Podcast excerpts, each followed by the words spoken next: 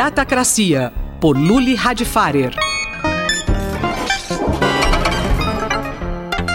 Você é sempre bem-vindo ao nosso Datacracia, sempre temas muito interessantes. O nosso tema de hoje vai submarinos autônomos. Já estava indo por água abaixo aqui, O tema é divertido, muito bacana. Mas por que desenvolver uma máquina dessas? Você pode até dizer como é que hoje nós somos fundo na tecnologia. É, a ideia de um submarino atômico, ela é, é um submarino autônomo, é tão óbvia que a gente até devia pensar, pô, por que, que não pensou nisso antes, né? É, é muito mais seguro eu mandar uma máquina lá para baixo do que mandar uma máquina com um ser humano lá dentro. Né? Se eu posso. E uma máquina, inclusive, não preciso mandar oxigênio oxigênio, não tem problema de pressão. Quer dizer, tem um monte de coisas que a máquina pode fazer. E por incrível que pareça, o ser humano sabe mais do espaço em volta do planeta do que do próprio oceano que está lá dentro. O oceano é um grande, grande desconhecido da gente ainda hoje no século XXI.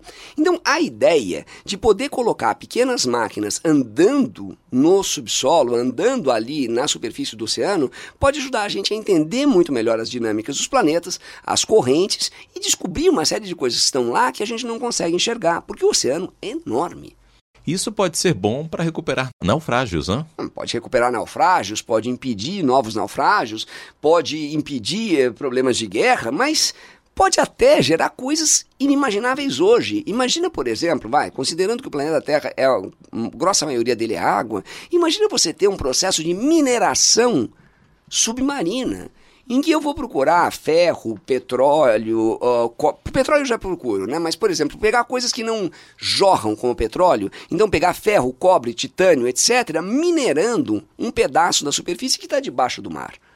O oceano pode ser novamente a fronteira, não? Como no século XV? Pois é, né? Do mesmo jeito que no século XV eles se lançaram para entender a superfície do oceano, até hoje a gente não se lançou para entender a parte de baixo da água. Então, na verdade, a gente vai ter. Tem todo um mundo ali de recursos naturais que a gente vai entender. Por enquanto, a única coisa que as pessoas pensam em oceano é peixe.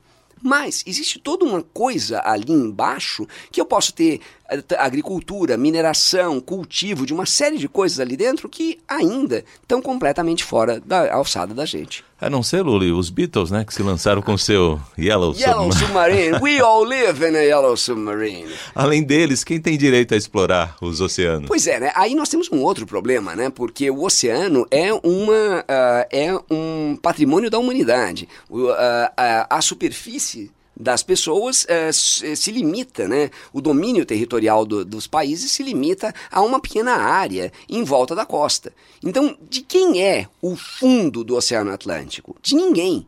É, é como a Antártida, é uma coisa que pertence ao planeta todo. Se é assim, quem pode explorar o fundo desse planeta. E se a gente descobrir que no fundo, ali numa região perto das Ilhas Canárias, tem uma, uma quantidade enorme de um mineral super importante para o nosso futuro, a quem pertence isso? Então a gente vai ver enormes conversas geopolíticas no futuro próximo sobre como explorar o fundo do oceano. E vão muito além de quem deve ou não, pode ou não caçar baleias e provavelmente vai mudar a nossa vida. Eu sou Mário Santi e conversei com o professor da ECA, Luli Radfarer.